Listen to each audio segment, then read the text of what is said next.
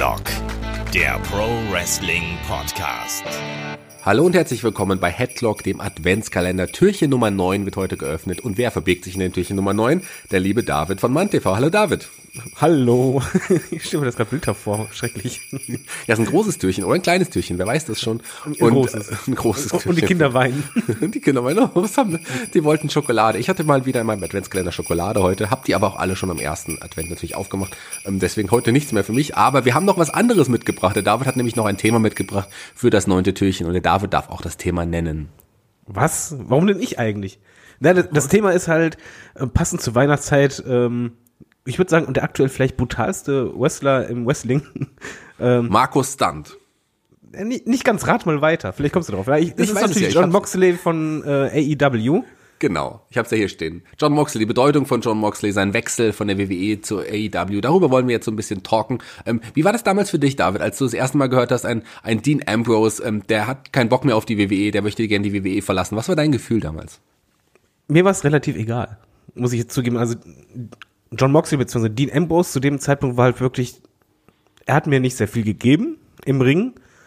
Er hatte zu The Shield-Zeit etwas, aber irgendwie zündete das nie und er hing ja auch irgendwie in der Luft. Er war halt nicht oben dabei, nicht unten dabei, äh, teilweise Programme mit Fremdstehenpotenzial. Und das Standing bei mir war halt wirklich sehr gering, das er dann zu dem Zeitpunkt hatte. Ich habe halt gedacht, okay, eigentlich für ihn das Beste, schlechter kann es nicht werden. Und du? Ja, ging mir so ein bisschen ähnlich. Also der hat ja mal seine, seine Phasen, wo er auch wirklich gut ankam, äh, auch im Singles-Bereich, klar, Shield lassen wir mal außen vor. Da war er immer ein interessanter Charakter, zumindest die meiste Zeit. Aber im Single-Bereich hat er schon mal so seine Phasen, wo er auch irgendwie cool wirkte, wo er interessant rüberkam, wo er auch mit dem Publikum connect hat, connected hatte. Aber dann gab es so die Phasen, wo er wirklich egal, wo einem das egal war. Er hatte auch irgendwie so also mir kam es so rüber, als hätte er so eine Null-Bock-Phase. Weißt du, was ich meine? So, so als hätte Ja. er wirklich keine Lust. Und da kam er oft so rüber. Der hatte ja jetzt vor kurzem noch mal, äh, ist er ja noch mal verletzungsbedingt ausgefallen gewesen. Da kam er wieder ähm, zur Unterstützung, glaube ich, von Seth Rollins sammelt. Da war er auch die ersten zwei Wochen super interessant. Und dann ging es aber da weiter. Ja, du hast ihm wirklich auch angesehen, dass er halt keinen Bock hatte. Also die Matches waren halt sehr sloppy und auch die Promos, gerade wenn man halt das, kommen wir ja gleich dazu, wenn man halt mit jetzt vergleicht, sieht man halt, okay, da fehlte eigentlich jedes Feuer. Und ich glaube, äh, der richtig schwere Nagel da in den Sarg, das war einfach auch die Tatsache, wie halt er involviert wurde mit der, in Anführungszeichen, Story bzw. Realität mit Roman Reigns, dass er halt äh, da auch Promos halten sollte, die er halt gar nicht halten mochte.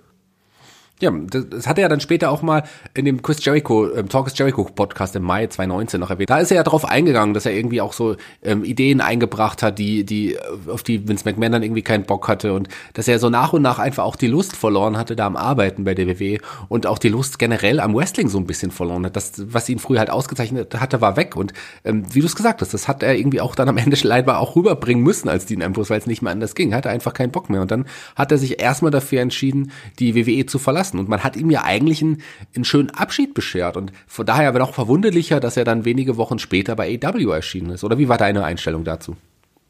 Ja, ich meine, es gab halt Gerüchte. Ähm, viele haben halt gedacht, ja, nee, vielleicht doch nicht, weil seine Frau arbeitet immerhin bei äh, WWE.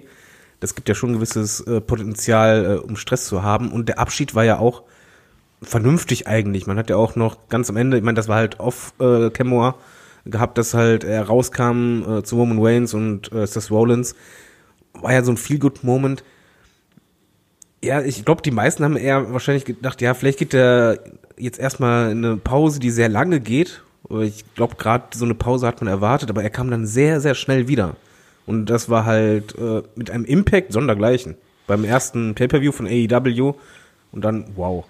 Das war bei Double or Nothing, genau, im, im Mai im, diesen Jahres. Aber Anfang Mai diesen Jahres gab es ja vorher noch mal ein Video bei Twitter, ähm, wo man am Anfang nicht wusste, was das bedeutet. Und es war einfach eine, ja, eine Bekanntgabe des Returns des John Moxley Gimmicks. Das ging ja auch erstmal durch, durch die Decke damals, dieses Aber Video. siehst du, du kanntest das. Ich wusste gar nicht, dass er früher so hieß. Ich kannte das und war super, also das war ja auch so ein Video mit, mit wo man Stacheldraht also was gesehen am Ende stand, ähm, ja John Moxley oder Mox und da, da war ich richtig gehypt. Hätte aber auch nicht gedacht, dass er dann wirklich so schnell, also es war ja dann schon wenige Wochen später am 25. Mai bei Double or Nothing, nach dem Match ähm, Jericho gegen Omega, die auch ein hartes Match gegeneinander hatten, da tauchte dann plötzlich, ähm, da tauchte dann plötzlich niemand geringeres als John Moxley durchs Publikum auf und attackierte ähm, ja, Jericho und vor allem aber Kenny Omega und da, da war ich echt gehypt. D das Publikum war gehypt, der Typ wirkte irgendwie anders und hat das ja in in den letzten, in den Wochen danach auch nochmal gezeigt, dass es jetzt ein ganz anderer Dean Ambrose, also ja, John, John Moxley jetzt ist.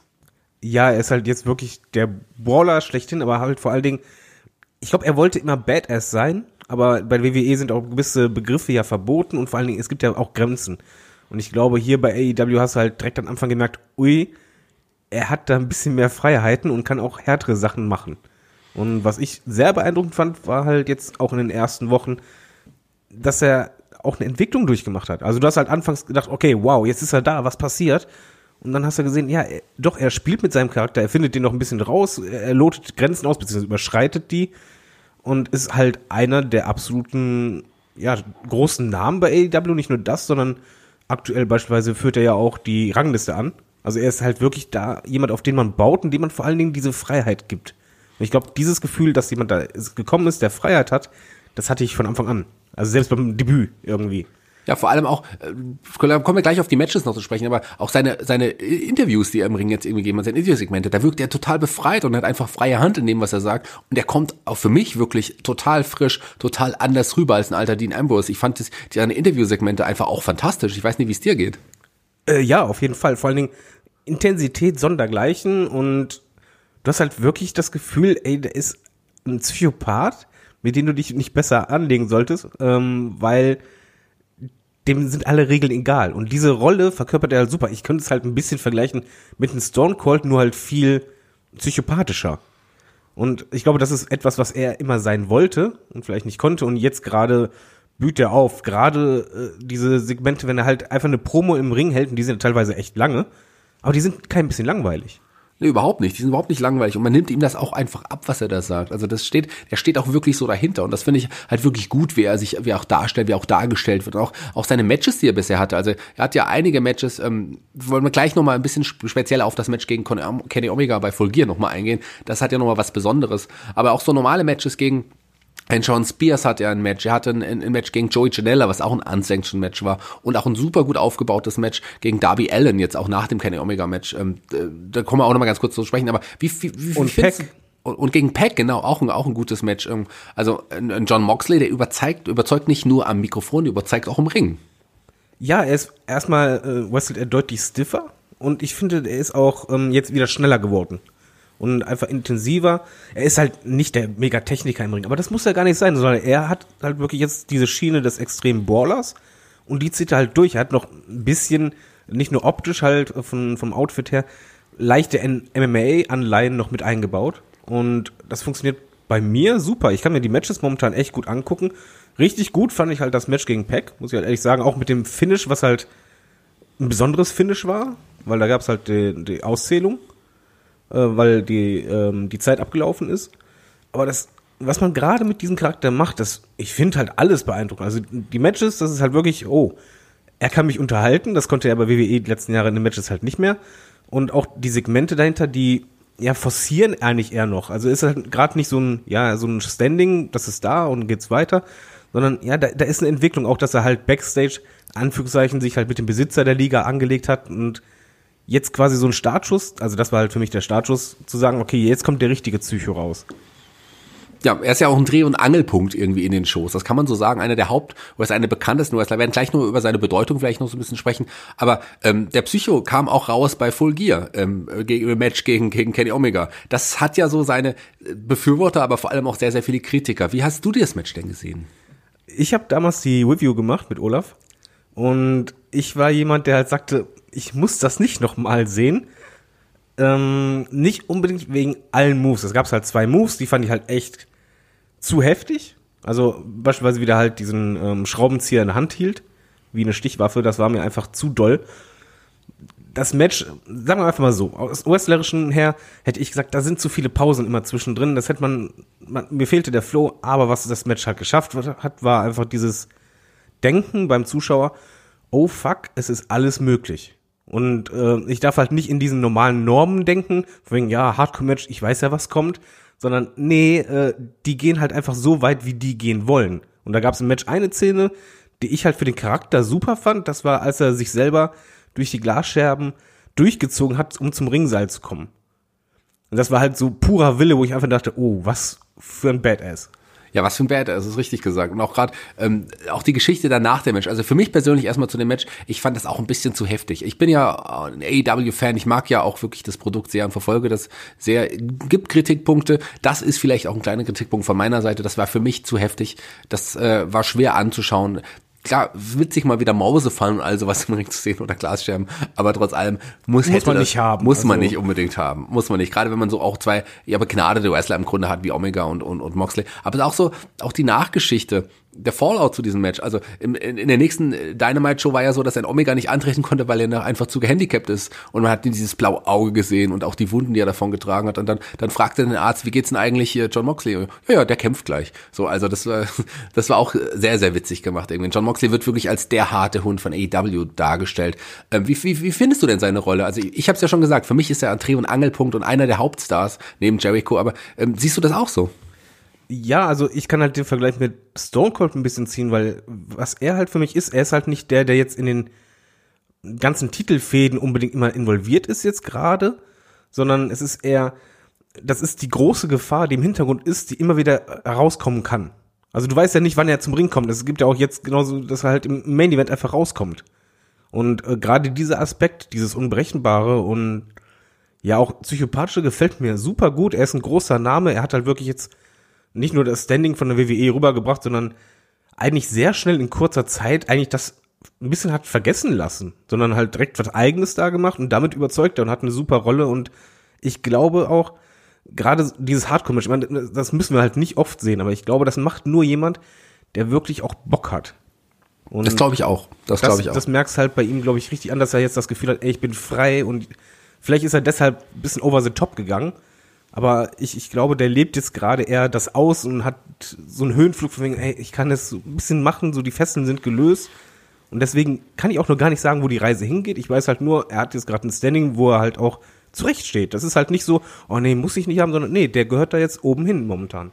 Der gehört da oben hin und ist einer der Stars einfach von EW. Und du hast die Freiheit angesprochen, ja. Das hat er ja selber jetzt in vielen Interviews auch irgendwie gesagt. Vor allem jetzt auch, dass er auch bei New Japan äh, Wrestling auch weiter noch antreten wird. Da war er US-Champion, aber er wird noch auch weiterhin regelmäßig in New Japan antreten. Und allein dieser, dass er die Freiheit hat, da zu wresteln, wo er möchte, das äh, ist eine wichtige Bedeutung, glaube ich, für ihn. Und dass er das zeigen kann, was er möchte, das bedeutet ihm auch eine ganze Menge. Das sieht man in der Entfaltung seines Charakters, in seiner Darstellung, wie er sich auch selber gibt. Das ist schon fantastisch. Wo es hingeht, ist eine gute Frage. Also wir müssen ja ehrlicherweise sagen, wir haben neben diese, äh, diesen Adventskalender ein paar Tage noch vor dem äh, Dynamite auf, was jetzt, nachdem ich es gehört habe, schon da war. Und in der Woche davor ist er ja rausgekommen, als Jericho da war. Und du hast es ja schon gesagt, er führt die Rangliste aktuell an. Also eigentlich ist er ja Nummer eins Herausforderer. Das heißt, ich glaube schon, dass AEW auf ein Match der beiden ja größten Stars aktuell hin, hin, hinarbeitet. Und ich glaube, das könnten wir irgendwann auch bald sehen. Also so wie es aussieht, wie gesagt, eine Dynamite-Folge ist zwischen mittlerweile gelaufen, wenn ich gesehen habe. Vielleicht wurde das Match schon wirklich mehr aufgebaut. Also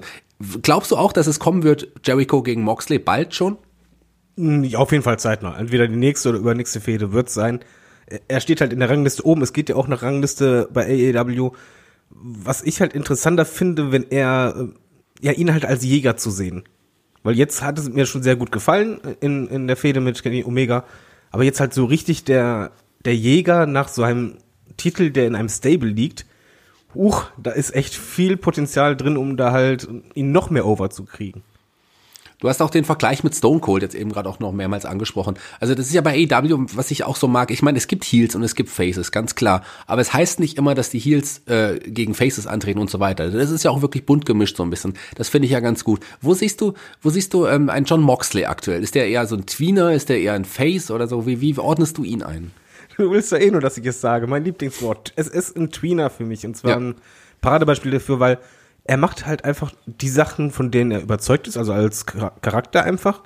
Und das kann einfach gegen die Regeln verstoßen, kann halt auch jemand treffen, der in Anführungszeichen guter ist. Aber genauso gut geht's halt gegen die Bösen. Er hasst halt alle eigentlich. Also er hat halt jetzt nicht wirklich irgendwelche Freunde als Charakter, sondern jeder ist halt äh, jemand, äh, also andersrum gesagt, keiner sollte sich in den Weg stellen. Ich glaube, das passt am besten. Egal er ob geht Wrestler eigenen- oder sonst was. Er ist der Lonely Wolf einfach so. Also von daher der Vergleich irgendwie mit dem äh, Stone Steve Austin, Stone Cold Steve Austin zu seiner besten Zeit sicherlich auch ganz gut gegeben. Also finde ich, finde ich gut. Er ist einfach eine, eine moderne Variante irgendwie. Also für mich war er immer auch so ein bisschen so äh, wie, wie die Loose Cannon, wie Brian Pillman, an den hat er mich früher immer so ein bisschen erinnert. Jetzt ist er irgendwie wirklich einfach, aber noch mal ein bisschen brutaler geworden. Also ähm, John Moxley ist ist schwer, ihn zu vergleichen mit anderen. Für mich ist es einfach der, der neu, äh, einfach ein neuer Charakter, der John Moxley einfach, der, also weit entfernt von Dean Ambrose, sicherlich ähm, Dean, Dean Ambrose reloaded, aber als hat man ihn losgelassen und jetzt kann er einfach das zeigen, was er möchte und ich glaube, da haben wir es auch gut zusammengefasst.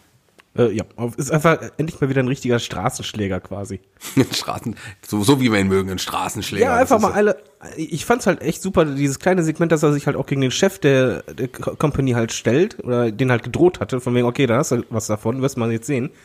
Das gefällt mir halt. Deswegen, es, er macht halt keine Stone Cold Kopie, das nicht falsch verstehen, aber es ist halt einfach vom Charakter her jemand, der einfach nicht, wo ich jetzt nicht das Gefühl habe, alles klar, ihr wollt, dass ich den abfeiere oder ihr wollt, dass ich den ausbuhe, sondern einfach, das ist ein, einfach nur ein Typ, der, der haut dich um, wenn du dem im Wege stehst. Ende aus.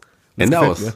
Ende aus ist auch ein, ein passendes Stichwort, glaube ich, für uns. Also wir sind uns einig, er ist eines, eine der, äh, vielleicht mit der bekannteste neben Jericho Wrestler, den, den AEW hat und sicherlich auch zu Recht einer der wichtigsten Wrestler bei AEW. Da stimmt mir David auch noch mal zu, bestimmt am Ende.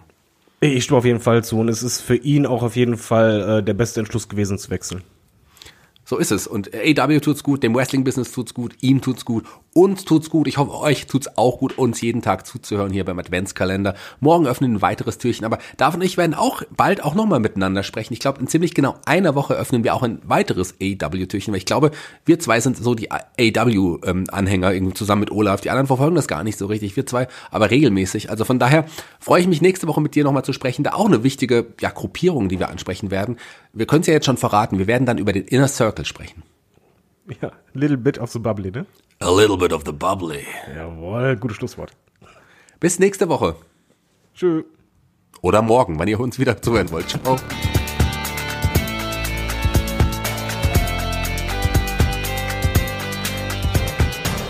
Headlock, der Pro Wrestling Podcast.